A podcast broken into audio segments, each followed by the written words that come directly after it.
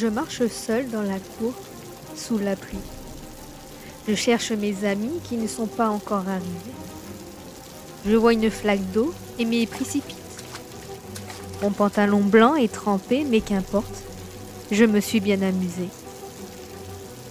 Je regarde les nuages, la pluie s'intensifie. Comme je suis contente. Mais cela ne dure pas. J'avance vers le grillage pour regarder l'extérieur. Je vois en face deux maisons avec de la fumée qui sortent de la cheminée. Qu'est-ce que j'aime sentir cette odeur de brûlé? Je m'accroche au grillage comme si ma vie en dépendait.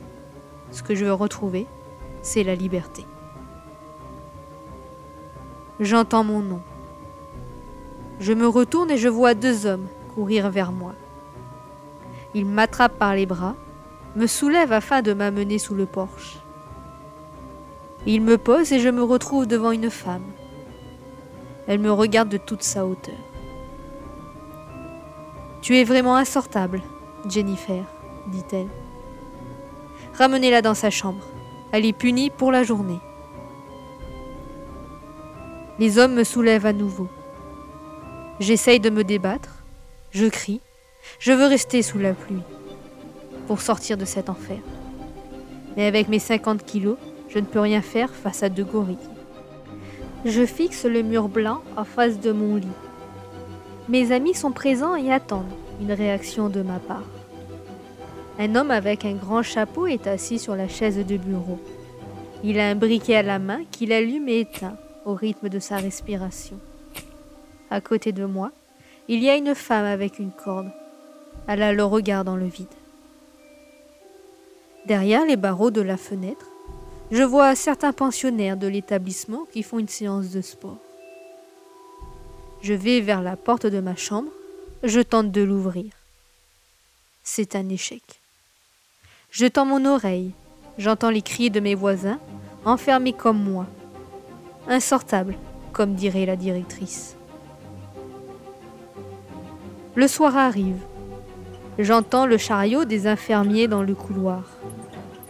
Un silence pesant accompagne sa venue. Plus personne n'ose parler ou crier. Certains patients prient. Je recule au fond de la chambre et je chuchote à mes amis de ne pas bouger. Les premiers crissements des clés dans les serrures se font entendre, puis les gongs des lourdes portes de chaque cellule. Personne ne veut être lié à un mauvais comportement, car cela signifierait de disparaître dans la cave. Ce soir, tout le monde reste calme. Deux jours plus tard, je me lève avec détermination. J'ai pu réfléchir enfermé dans cette chambre. J'ai vu qu'un nouveau gardien avait été employé et par chance, celui-ci est un accro à la cigarette. De la fenêtre de ma chambre, je l'ai vu fumer toutes les heures. Ma porte s'ouvre, c'est le moment du petit déjeuner. Le nouveau gardien est présent, ainsi qu'un autre. Je reste calme. Il m'encadre sans me toucher. Je les suis. Nous traversons le couloir pour déboucher dans le réfectoire. Je me mets dans la file pour récupérer le plateau repas et m'installe sur une table. L'homme au grand chapeau est présent ce matin. Il regarde le gardien et le briquet. Il se lève et s'approche du fumeur. Il lui chuchote à l'oreille quelque chose. Sans rien dire à son collègue, il sort. Quand je rentre dans ma chambre, je le vois, brillant, sur le bureau. Il me manque plus qu'à attendre le bon moment pour passer à l'action. Le soir, le chariot arrive. Le crissement des roues sur le carrelage se fait entendre. Je prends les draps et les mets en boule dans un coin de la pièce. Je tends à nouveau l'oreille pour voir où se situe maintenant le chariot. J'entends les cris de mon voisin et ses battements pour ne pas prendre les médicaments. Je prends le briquet Je le déclenche et enflamme les draps. C'est une joie de retrouver cet élément.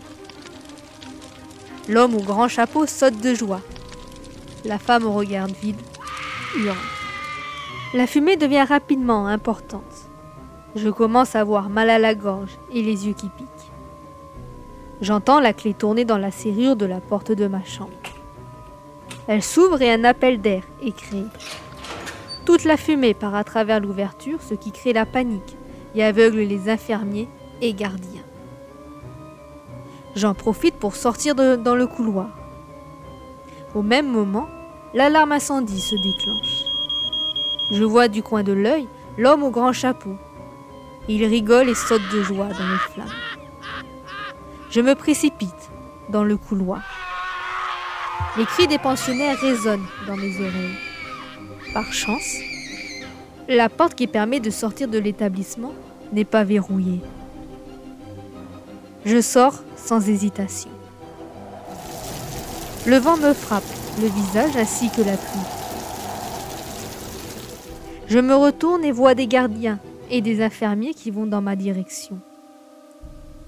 La femme au regard vite se met devant moi. Deux gardiens s'approchent de la porte quand des cordes les attrapent par le cou et les soulèvent. Ils se débattent, tressautent et ne bougent plus. Le reste du groupe, terrifié, n'ose avancer. Je continue en direction du portail. Je grimpe, m'écorche les mains en haut, mais qu'importe. Une fois de l'autre côté, je cours jusqu'à la route. Je vois une voiture arriver. Je lui fais signe. Elle s'arrête. Une dame ouvre la fenêtre et me demande ce que je fais. Je lui raconte que je rentre chez moi, mais mon véhicule est tombé en panne à 5 km d'ici. Elle me sourit, ouvre la porte arrière et m'invite à monter. Heureuse, je grimpe dans la voiture. Je suis assise au milieu. Mes amis sont présents et dans la main, j'ai gardé le briquet.